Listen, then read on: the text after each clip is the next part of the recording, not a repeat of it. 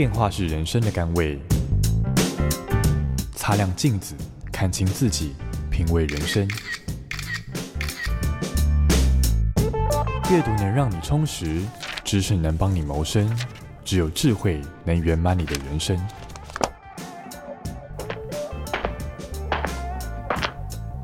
周末练金术。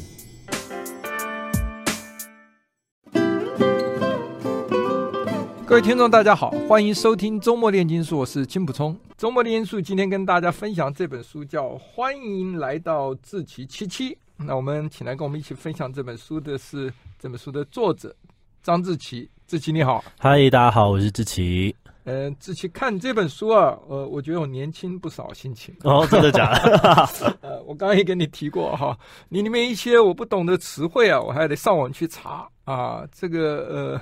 什么叫日更？OK，那时候真的去查吗？就打一下日更。日更是什么意思啊. 然后里面提到了一些动画啊，oh, 对，包括这个海贼啊、钢之炼金术啊，好，现在就看钢炼啊，钢炼很厉害，真的是一个厉害。然后我觉得最复杂，还有我花了蛮长时间去看这个。嗯，宝宝卡哦，宝可梦宝可梦卡牌哈，宝可梦宝卡牌是怎么玩的？游戏规则在哪里？哇，我还看了一个十几分钟的这个示范教学影片，竟然这个真的很很认真的，天哪，这个就很得意了。我问我小儿子说：“你知道这牌怎么打吗？”他说：“不知道。”哎呀，还没有到那么年轻，可能 我玩的要么都是大人，要么就是很小的小孩。是，所以今天你这本书，我觉得呃，跟大家分享最重要就是说，因为。每个呃，我们听众里面有很多，大概都呃，每个家长都有一些在求学时段小孩的一些奇奇怪怪的问题哈。其中你一个问题你在书中提到的，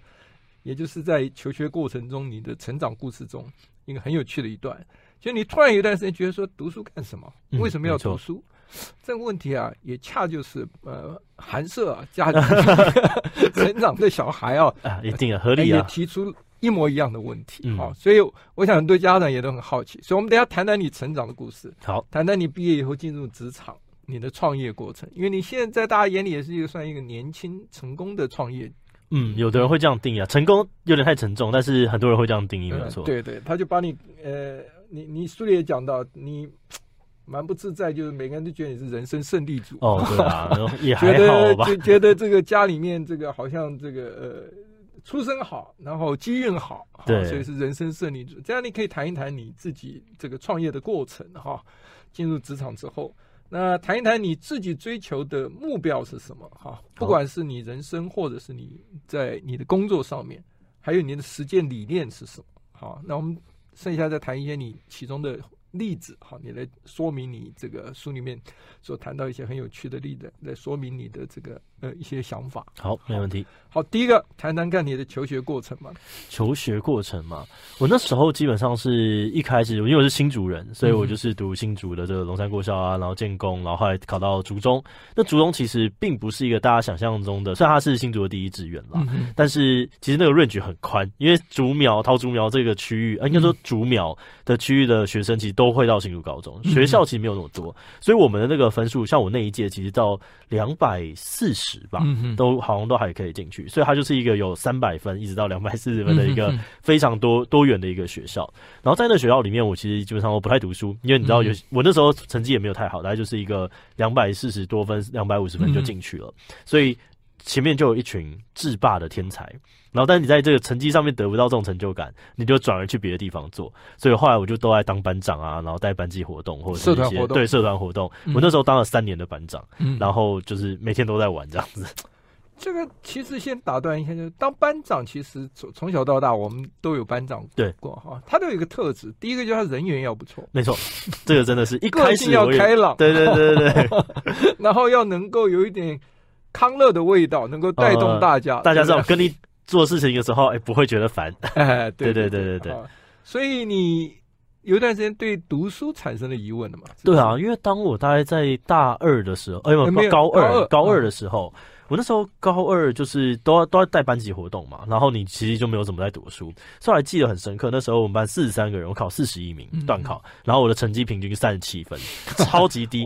低到爆。然后我那时候，但是本身已经有怀疑这个问题了。然后我爸看到这个成绩，我妈看到这个成绩，当然就觉得，嗯，发生什么事情了？一个读书世家，就是完全完全的读那么烂，这个每一个书都读得很好，真的是会读书的一个家族。所以呢。我就被叫去问话，然后我爸其实就跟我讨论这件事情，然后我就在想说，读书的意义到底是什么？但那时候后来我的爸爸他们跟妈妈他们就告诉我说，其实读书不一定是为了要好成绩，为了要好大学，这这个目标是可能是一个间接的，更重要的是你进到这个环境之后，你可以认识很多很多不错的人，而且这些人都很强，因为对他们来说就是读书。太简单了啊，所以他们随便就可以考到很好的大学。那其实跟这群人相处，跟这群人混，是我更喜欢的事情。所以我后来是为了这件事情才比较认真读书。所以你爸爸在书里面提到很开明的一句话，说意思就是说，志祺，你不是都喜欢很厉害的强者吗？对对对对对。那你要不要要不要考虑去一个厉害的地方跟他们混啊？认识更多人，很像你爸爸口气。真的对，非常非常像。因为我认识你爸爸，没错。真的是这个样子，而且那时候其实还让我想到开明的爸爸，呃，嗯、想到很多事情，就是觉得，哎、欸，对，以前我们会讲到说，呃，我记得那个时候有一段话是这样讲的，就说。嗯，你现在去问小明，一个假如说他是国中生，好，你就问小明他为什么喜欢上学，嗯、小明一定不会跟你讲说啊，因为数学很好玩啊，因为国文很好玩，他一定是跟你讲说，因为小花在那边啊，因为阿华在那边啊，所以他喜欢去上学。嗯、就是人才是大家去学校的一个关键，因为学校等于是一个社群的集散地，所以我就觉得哦，这好像是一个蛮重要的道理。所以后来我到任何一个集散地的时候，我其实都会去观察说，哎，这边有没有我喜欢的人，然后我想要跟他们互动，然后我可以给他们什么，然后他们可以帮助我们什么，这样子。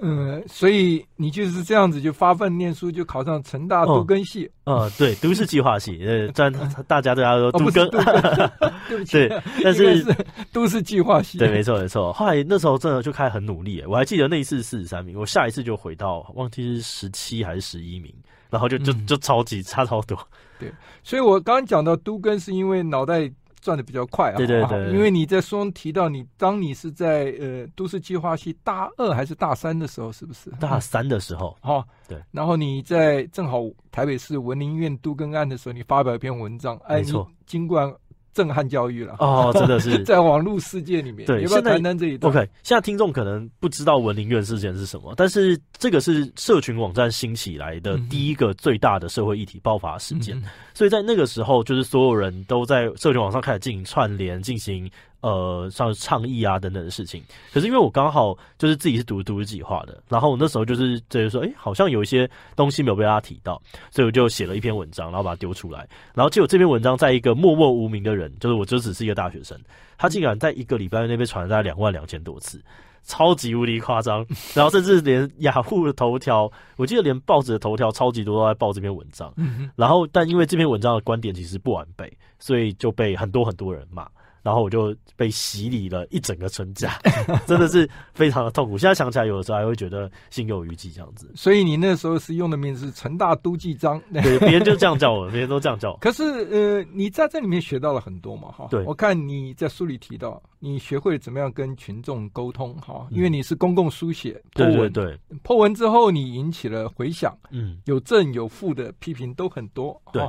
那可是你在这个过程中，你刚刚讲一个春假是一个磨人的春假哈，哦、其实你这个你想想看，以前也没进入过网络世界，没错，受到这样挞伐，真的，以前对网络就是啊，可以得到很多好看的东西啊，漫画啊，然后什么的，就突然开始有一天你自己变成被攻击跟骂的对象的时候，嗯、你就觉得这真的不是很好受呢。嗯也是有称赞你的、肯定你的嘛？对啊，也有一点点。所以你学会了这个群众沟通，跟你后来现在这工作中间应该有相当大的关系吧？我觉得是蛮有关系的，嗯、因为我在这个事件当中，我理解到说啊，社会的现实跟我在过去学校里面教的东西实在是差太多了，所以就让我更有一个动机想要去了解一下，那这个社会现实到底长什么样子。嗯，所以后来我发现说，哦，真的是差很多了之后，就会觉得说，那如果能够让这些资讯更早的被一些人给看到。那或许是一件不错的事情。所以我们就开始做很多社会议题的讨论啊、沟通，然后透过不管是动画方式、影片的方式也好，所以其实我们现在有很多什么国小生啊、国中生的观众。那我就觉得哇，在我国小国中的时候，我真的不会接触到这些资讯。可是现在有一个管道能够让他们看到的话，我觉得其实是一个蛮不错的存在。这就是网络世界好的地方啊，嗯，就是它的传播当然是无远佛界哈。对，更重要是呃，接触的人越来越多哈。嗯那它可以不分时间啊，像以前大家对公共知识的了解，必须要看报纸，对，或者是看电视新闻，然后，或者是实时事讨论，那不是你随时随地自己有空的时候想看的，哈。对。那现在有了网络社会，不管是这些影音的或文字的，呃，资料的整理的时候，他静下来就可以看。嗯。所以基本上你，你你当初开始的理念就有一点像你书中提到，你要把懒人包的定义，把它重新、嗯。定义对不对？对，好，你要把资讯整理起来给他们，对对，然后要用吸引他们，他们愿意看的方式。对，因为毕竟其实我觉得大家生活都过得很辛苦了，很累。嗯、可是你在生活辛苦那么久之后，你在网络上面你还要看到那么多社会议题的讨论，这其实是一个相当沉重的事情。社会议题通常大部分都是负能量了，嗯、所以你要一定要想办法让它变得别人愿意看。那这个东西就是我们的设计在里面发挥的作用了。所以你创业第一个成立的公司叫做呃，呃叫做简讯设计，简讯设计，对，然后再是图文不符，对，图文不符算是简讯设计的一个社会回馈的平台，嗯、我们就专门拿来沟通一些社会议题的讨论。嗯、那简讯设计就是专注在做资讯设计这一种的设计品上，这样。换句话讲，你的呃所谓的 business model 就是你有一方面去接专案商业的专案。另一方面呢，行有余裕的时候，你来做一些回，像你刚刚讲的，呃，图文不负众，你把它定位在回馈社会的这部分。没错，然后因为它是回馈社会，所以他关注的人其实就不只是喜欢设计的人，而是整个社会人，大家都会愿意去看它。嗯、那这样就增加我们一个简讯设计的社会知名度。因为其实设计在一开始出来的时候，其实都很辛苦啦。我就是。每年毕业那么多个设计师，你为什么要找你做设计呢？我们自己也不是设计本科出来的，所以我们要解决这个问题的时候，就做了一个这样子的粉丝页。那当这边基座变大的时候，我们就更有话语权去跟我们的客户去谈说，诶，在这边曝光的话，其实你可以有更多的好处。你要不要多投入一点预算？所以你的图文不符里面，我看了两个作品都是得大奖的作品，对，也就是德国红点设计的当年年度最佳设计奖嘛。哦，对，这个真的是很意外的大奖，那个得奖几率是千。分之八以下，嗯哼，对对对，所以我记得那两个题目选的都很好，做的也都非常内容很这个呃让人眼睛一亮哈。一个是不要指责受害者，对。另外一个是海废建图哈，就是把海洋里面的这些对海洋废弃物，然后我们跟一个组织合作，他们这个组织呢本来就叫 Resync，他一直都是有在做办那种很长期的净滩，所以他们在净滩过程中都会发现一些，诶，这明明是海洋废弃物，但是它很漂亮，可能是好久以前的，我记得我们有捡到毛雨露吗？还是什么 什么很可爱的 Hello Kitty，还有黄色小鸭，对对对，黄色小鸭什么都会捡到，然后我们就把这些东西想办法变成像。艺术品一样，然后让它有三百六十度的旋转啊，给它一点有趣的东西。我看了你那个才知道，黄色小鸭曾经有一万多只，对对对，货轮里面因为沉没飘出来一万多只在全世界的海洋，很可爱。就是这些东西都有一些有趣的故事。然后当当这些小朋友或者是大人也好，我们看到这些故事之后，我们就更愿意去了解海洋废弃物是怎么产生的，那就达到了一些教育相关的目的。所以你的创业过程，可不可以谈一谈你创业之中你学到的是什么？哈。创业在书中也常讲说，你希望你的书可以给一些有同样兴趣或同样呃自愿啊做这一类事情的人一些经验的分享。嗯，你要注意的是什么？譬如呃，我这样讲好，你在书里面提到这个 teamwork 的重要。哦，对，好，你学习到的哈，因为你觉得自己以前是什么都是。对，我我觉得 这个或许是很好讲。什么自干王？哦，对，以前就单干王，从单干王到就是团队一起合作这样子，嗯、对，打群架。还有一个就是怎么样吸收别人的经验哈，因为是前人的智慧果实。哦、还有就是如何要让自己在这个变局之中不断找到自己的立足点。你要不要谈一谈这个？我们休息一下，待会儿你跟我们大家谈一下这一方面的。没问题。I like 欢迎回到周末炼金术。我们今天是跟志奇七七啊，在谈他的新书啊，叫《欢迎来到志奇七七》。志祺，谈一谈吧，你的创业经过跟你的经验，跟大家分享一下。嗯、呃，我觉得刚刚有谈到的第一个就是从单干往到打群架这件事情，我觉得是蛮重要的，嗯、因为我觉得所有想要创业的人，他们都一定带有一个特质，就是你可能比较积极，嗯、然后你可能在过去你就是。呃，处理事情的效率其实是非常非常好的，然后你甚至会有一点享受那个舞台啊，或者是聚光灯、镁光灯的这些事情。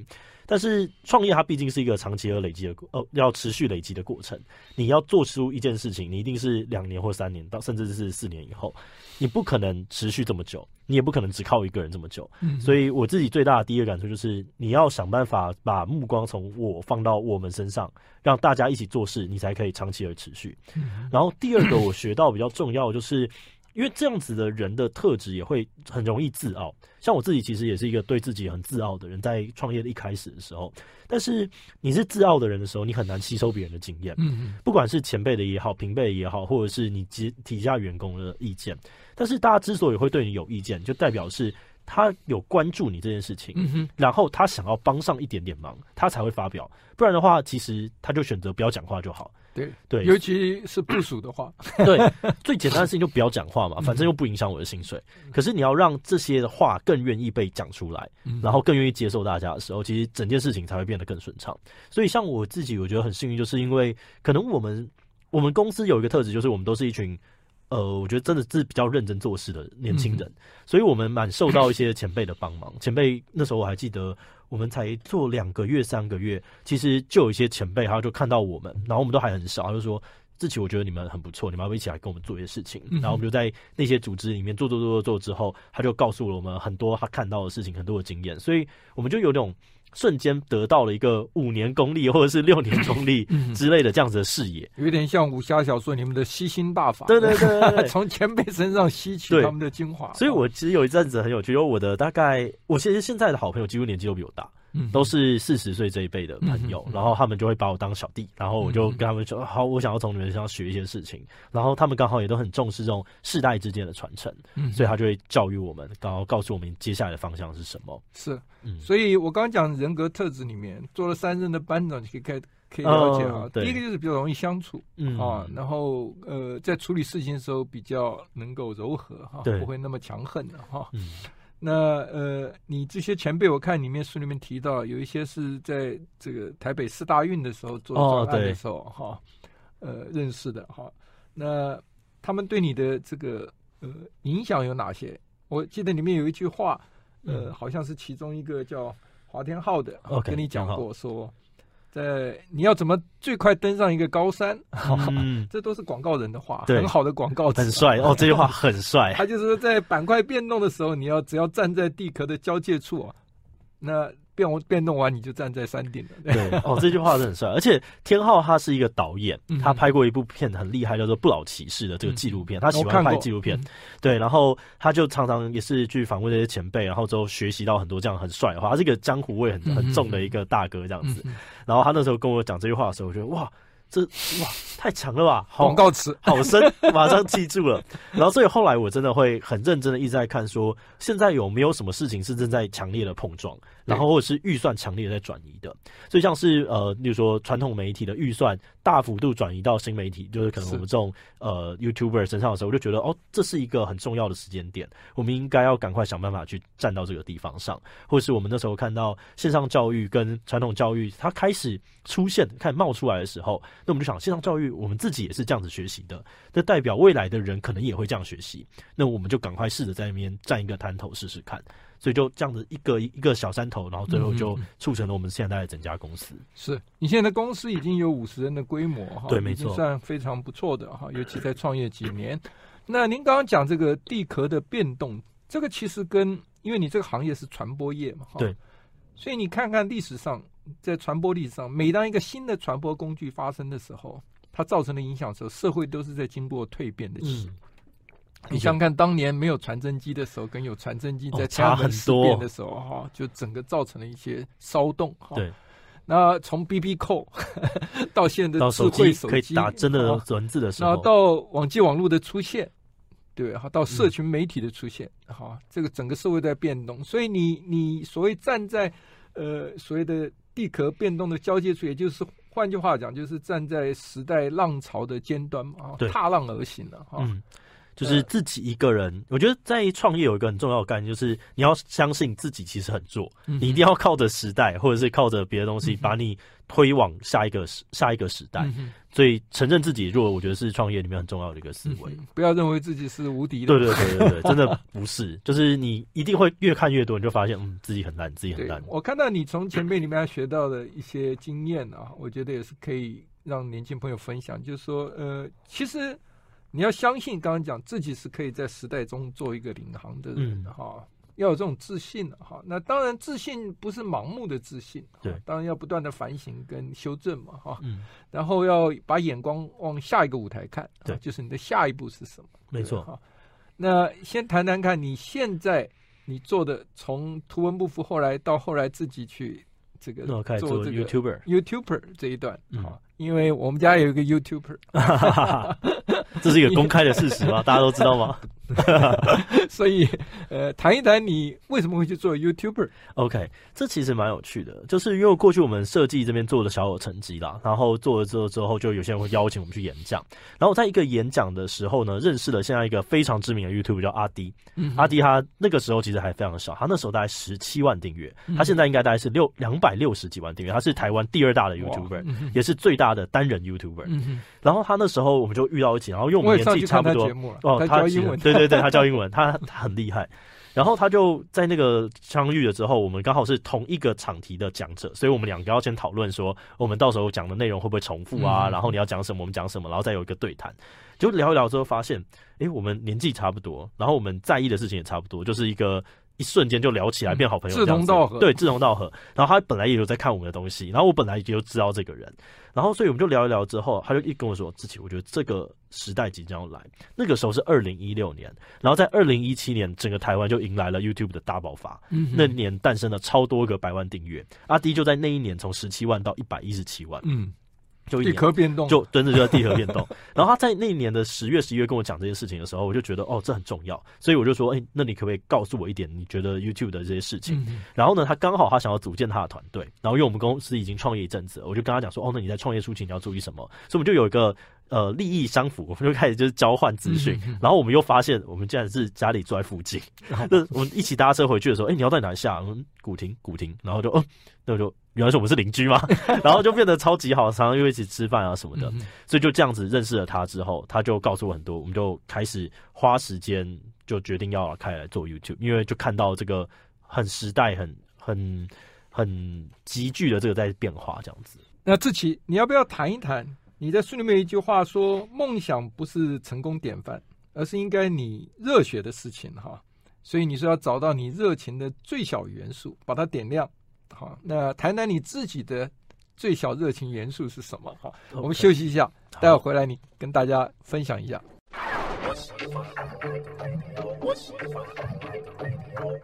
欢迎回到周末炼金术。我们今天谈的是欢迎来到志奇七七这本书，来跟我们谈的是作者本人张志奇。之前我们刚刚谈到，呃，你提到了说，人一定要找到自己的热情的最小元素啊。对于年轻人来讲，你把它点亮，好。那你讲到你自己有一些，你感受到你自己的最小元素是什么？嗯，我自己的吗？我觉得其实对我来说。认识人是最开心的事情，嗯、就是、你书里讲跟他人连接、啊，对，跟他人连接。因为我是一个充满好奇心的人，嗯、我很喜欢关注各式各样的事情，然后我会觉得啊，我的真的好短，我想要体验各式各样的事情。可是这是不可能的，所以我透过别人，然后我听他们分享，刚刚我成为一个真心的朋友的时候，他们可以把他们的故事跟我分享的那个过程，或者是我今天可以帮助到别人，创要创建一个更大的时代，然后他再回来跟我分享那些他看见的事情的时候，这个是我目前支持我一直往下。做事情的一个很重要的点，嗯、就我觉得好像跟着这群人，帮着这群人，我可以看到很多我原本看不到的事。所以在帮过程之中，你觉得你的热情也是喜欢去教人家教学，教学也是一块。我喜欢教后辈。嗯、我从大学甚至是高中的时候，我应该呃有一个蛮有名的，就是我是一个好像蛮好的学长，就会一直有这个像这样子的一个称号在、嗯。我看你在成大这个都市计划系的时候，你带动了大家一起，等于是。把资料整理好哦，有一些新的课程中间哈，让学弟学妹都可以传承下去。对啊，我觉得很多事情其实它并不难，难的就是在有没有人要起头而已。嗯、那对我来说，起头这件事情不是我很大的压力来源，嗯、所以我就说，那我就来试试看，反正失败也没怎么样，就跟原本一样而已啊。这个就是想出一些创意来解决问题。对对对，而且是在大家的负担是低的状态，嗯、所以很多人喜欢跟我们合作，就是因为第一个很安全，第二个你可能真的不用出那么多的力，反正最累的事情我们会想办法。嗯哼，那再谈一谈，你觉得现在是大众娱乐时代嘛？哈，嗯，你的 business model，好，呃，刚刚讲过了，你希望一方面能够赚钱，对，要赚钱又做自己喜欢做的事。在这之前，我先打断一下，嗯、这句话我。从小就看到，OK，在我那个时代的 NBA 有一个白人的希望叫 Larry Bird，哦，Larry Bird 哦，三分球王。哦，三分球王跟这个一百 percent 在 罚球游戏里面，对，罚球第一名的哈，对，哦，他有很多乐色话，你知道吗，就打球的时候，哦，那都是经典哈。OK，Larry Bird 写一本书，他的封面写里面故事就是，我每天都坐在都在做我自己最喜欢的事，而且我都。在赚大钱啊！这个很帅啊，很像他，喜欢讲屁话的这个 Larry Bird。不过他真的是打球厉害哈，对，动作不漂亮，但是真是你你有兴趣在这个网络上去找找，有有有，我都有看，我都有看，真的是这超级无敌。所以，可是呃，我要问的话说，呃，你现在做的是一个你自认为是不搞笑，这个谈时事的 YouTuber，能够生存是不简单的事情。你要不要谈谈你这一段？好，你你自己的感想，好，你你扮演的角色在这个呃，你们团队企划之中，团队企划之中，其实我自己并不太参与那么多的。文案的撰写，文案撰写我通常是靠就是公司的企划伙伴他们来研究，他们来写，因为我并没有那么多的时间。但我相信要把这些事情做好，一定要花很多的时间去研究跟撰写，所以这些就交给企划专业的人来做。那我基本上大部分就是担纲这个演出，然后跟担纲呃可能负责被骂的角色之类的，大概是这个样子。就像你自己称自己是读稿机，对对对对对，我就说我就是一个目前还没有很专业的读稿机，但有在变好。但所以我在这里面，应该说我在公司，不管是 YouTube 也好，还是我们母公司也好，我在做的事情都是寻找公司的下一步，以及创造连接，然后让这个连接带来的重效可以回到整个公司身上。这件事情我就很有兴趣。是当初你们会想要做这样一个七七，就是呃一个礼拜七天，每天七分钟，对，叫志祺七七，是出出于一些这些你们团队的一些脑力激发，觉得说过去做了一些事情，也许没有办法快速回答问题，对，然后。成效有没有办法累积？嗯，然后呢，想要接近更年轻的族群，哈对，所以你们推出了这个志祺七七。但是我要问的是，有没有跟你说过，觉得就是说，像大众娱乐时代这一种讲求快速，嗯，回应的东西是是属于一种速食文化，对，啊哈，因为知识的整理，因为知识太多面向，哈，嗯，尤其是一些复杂的这个政治事务，哈哈，或者是公共事务，在这么短的时间之内。要用这么短的时间，能不能把问题讲得很清楚？还是只是一个所谓的影音的懒人包呢？嗯哼，这你们的想法是什么.有没有人在这一方面给你们提出一些他们的看法？很多人会觉得说，就是一个懒人包的频道，嗯、但是我觉得懒人包也有它的价值。事实上，我们在担纲的不是。呃，最后要让所有人找到意义的那个点，嗯、而是让更多人愿意进来讨论的兴趣，注意到这个议题。我觉得这是更关键，因为这件事情就像我一开始讲到说，这件事情其实很累、很无聊，嗯、所以很多人不愿意进来看。嗯、可是当我们能够想办法用娱乐，或者是用我们跟这些 YouTuber 的连接，打开这个破口的时候，嗯、更多人愿意进来关心这件事情了。嗯、那关心的人越多，讨论越多，后面的这些论述其实也会变得更多，而且更完整。嗯、所以我们在做的是前面这样的角色，那我也不会说后面的不重要。后面的，我们也可以透过别的方式，我们有跟一些深度的作家的合作，或者是我们也会看到网络上面本来就有很多的意见领袖，他们在发表这样子的文章。嗯、那我们只是扩大这个呃讨论的基础而已。所以你们在谈这个实施问题的时候，你们的资料收集是什么样一个方式呢？哦，这是很多元诶、欸。我们也会有专家的访谈，嗯、像是我们之前做水族馆相关的一些争议的时候，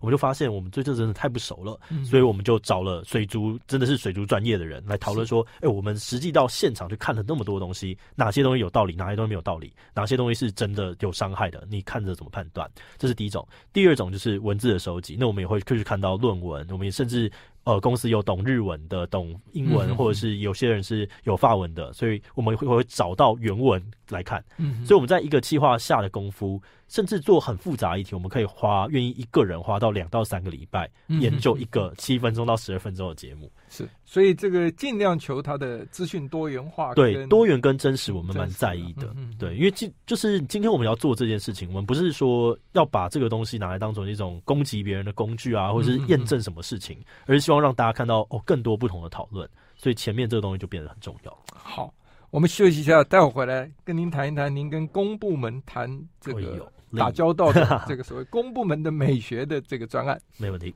I like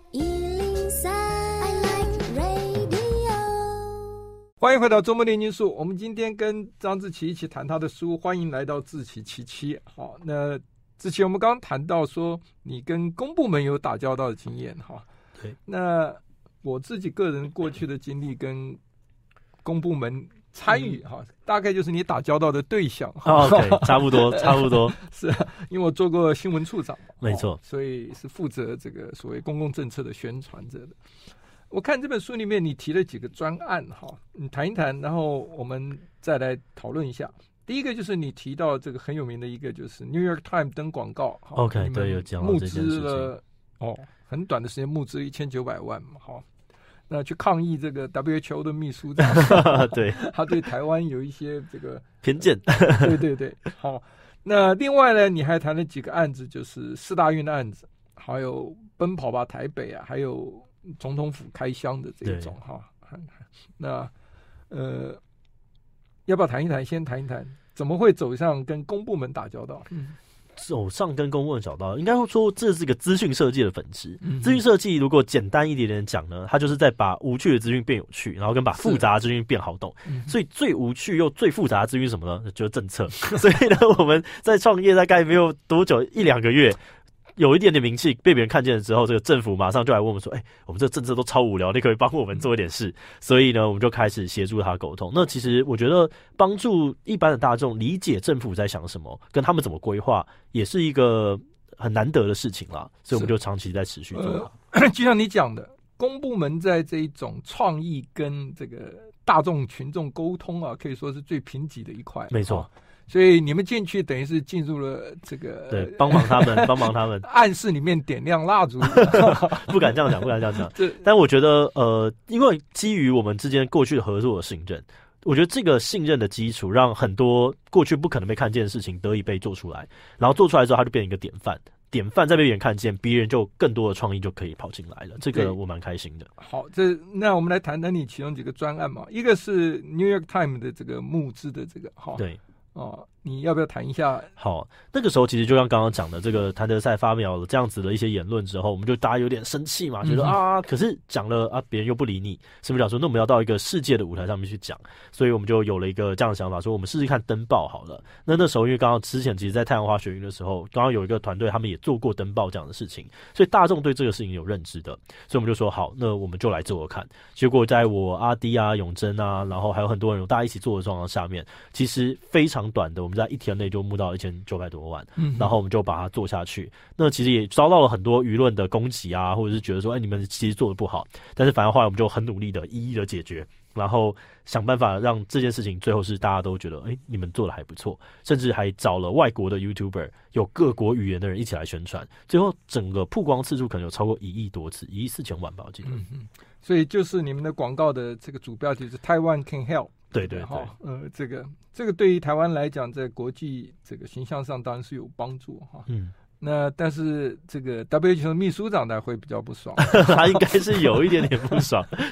不过他他有从就我们讲任何事情都有他一面的。嗯，我也是相信有台湾网民会上去对他，我也是相信，我也是相信。对对，所以他会在这个老外碰到人身攻击，他们是很在乎的，尤其是有威胁说要 干掉他。对，好。那我们下面谈一谈啊，我不知道有没有人跟你提过，就是说做政治啊，接公部门的时候，如果牵涉到选举的时候，就非常复杂了、嗯、哦，很麻烦呐、啊，很辛苦啊，嗯、对，对对对，对，因为这个东西啊，我个人的经验就是说，你做这些公共议题的时候，像四大运都还好，嗯啊啊，你像刚刚那个 WHO 的这种都都很好，但你如果变成在政党的色彩上，好像。这个有摄入的时候，哈，呃，一般人都会认为，我不是说从政党的角度，嗯、而是从所谓的社会进步分子了，哈啊，因为我们在这个圈子里很久，常常会受到社会进步分子的这种批评，哈.啊，就是说以一种公家部门曾经待过的这个过来人的感觉，就是说他们会认为说他们应该是站在，他们不愿意来帮公共部门做，嗯，他觉得公共部门是超是掌权者哦，我懂，是有权利的。那应该是永远选择这个，就很像村上春树站在鸡蛋的那一边，哎，对对对，强的那一边，好，嗯，就是永远站在弱势的一方，因为你接到有关于这种执政的执政单位的，然后强权握有既得权利的人的时候，哈，嗯，你只是在强化现有的体制。那他们进步分子一路都是主张是要做反体制的，而你。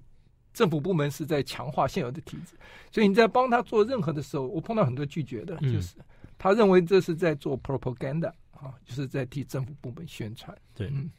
所以呃，我觉得就是说，呃，如果你不知道有没有人跟你提过，就是说，如果你一直强调改变社会的话，其实改变的时候应该尽量就像你以前做的这些，好像不要去指责受害者这种，就是站在弱势的这一边啊。这是村上春树那一篇很有名的演讲里面，我觉得每个人看完都会动容了哈。对，我不知道你有没有听过这样对你的有，一定有这样的讨论，嗯、但我觉得在很多时候。其实政府方 或因为他们的体制太过巨大，所以他们有的时候在一些地方也是弱势。那你要跟他们有这个关系，去改变这撼动这个体制内。例如说，我讲我们做过一个叫做美感教科书的实验计划。过去教科书都长得非常非常的不好看，那他们教科书他们有遇他们遇到的困境。可是我们今天就在外面做了一个系列的尝试之后，变成一个沙盒，把这个成果直接带回到这个体制内，然后最后就撼动的是全台湾的教科书产业。对，我觉得这个是属于公共。议题的了，OK，我觉得像总统府开箱或什么，他这些就比较会一般讲牵涉到选举了哈，为了选举的目的了哈，政绩的宣导了这些，嗯，这个东西你参考了，因为我是听到了很多从过去到现在，对，我我我都尊重他们朋友，嗯，但是我都蛮钦佩他们在某一个程度，的确。那我们今天非常谢谢。志奇来接受我们的访问，不会，然后我们也很高兴看到年轻的一代在这个网络时代里面能够走出自己的路，追求自己的梦想。祝福你越来越好，哈，谢谢。也希望十年、二十年后，我们能够如果还活着的话，我们再来谈一谈啊，你这二十年来的心路的变化。I like